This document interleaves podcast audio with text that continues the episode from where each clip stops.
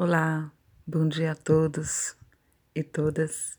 Espero que vocês estejam bem e que estejam aproveitando profundamente esse momento de renovação, de renascimento, em que tantas mensagens né, nos são transmitidas por meio de toda essa situação, dessas mudanças que estamos vivendo, das mudanças que as pessoas estão mergulhando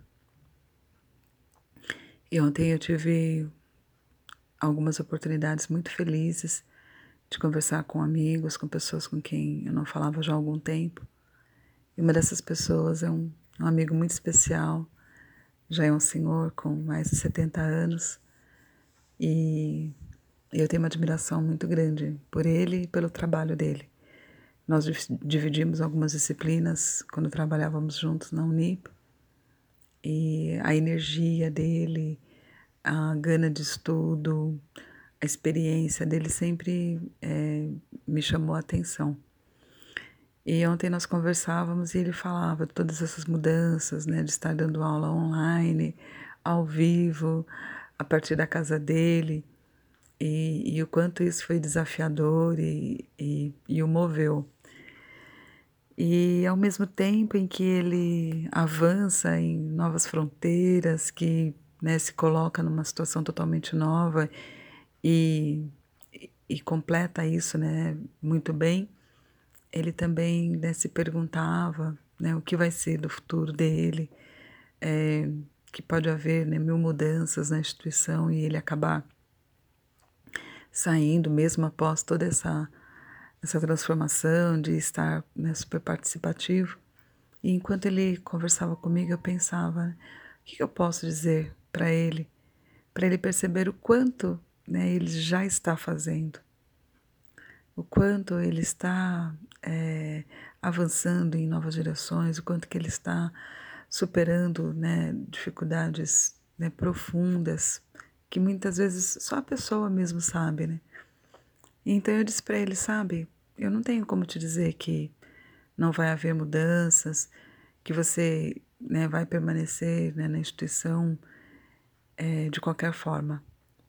Mas eu tenho como dizer que você já que você já está à frente de muitos, porque muitos na sua situação já pediram demissão, já desistiram, estão né, dando murro nas paredes, estão nervosos, estão é, é, revoltados com uma situação que, que veio, que se impôs e que é, está colocando a todos nós em prova. E, e quando você pensa né, que você já é velho, ultrapassado, porque ele usava essas expressões, é, eu te digo que é muito ao contrário. A primeira coisa que precisa mudar é esse conceito do velho e do idoso. Porque o que é o velho? O velho é aquilo que não serve mais. É aquilo que de alguma maneira já está ultrapassado, que não vai mais ser útil. Agora, o que é o idoso? O idoso é o experiente. O idoso é aquele que já caminhou mais do que nós.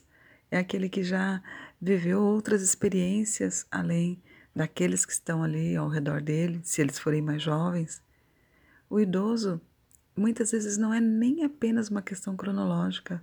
O idoso, ele é esta pessoa que ele olha do alto da sua experiência e, e tem sempre algo para ensinar, mesmo quando ele fica em silêncio. Então eu disse para ele: você já avançou em territórios tão novos, então tenha orgulho da sua trajetória, do que você vem conseguindo fazer, né, do que você está fazendo para outras pessoas e do exemplo que você está dando. O futuro, o futuro é resultado daquilo que nós fazemos hoje. Para entender o nosso passado, a gente olha para o presente. E para saber qual é o nosso futuro, a gente também olha para o presente. Além disso, existem mil oportunidades para alguém com tanto conhecimento, né? Eu disse para ele, falei, se você olhar para tudo que você tem de conteúdo, de experiência, de disciplinas, busque lá dentro o que mais te deixa feliz o que toca seu coração, o assunto que você gosta de falar, mesmo quando você está entre amigos, mesmo quando você não está diante de um aluno, o que é que toca seu coração?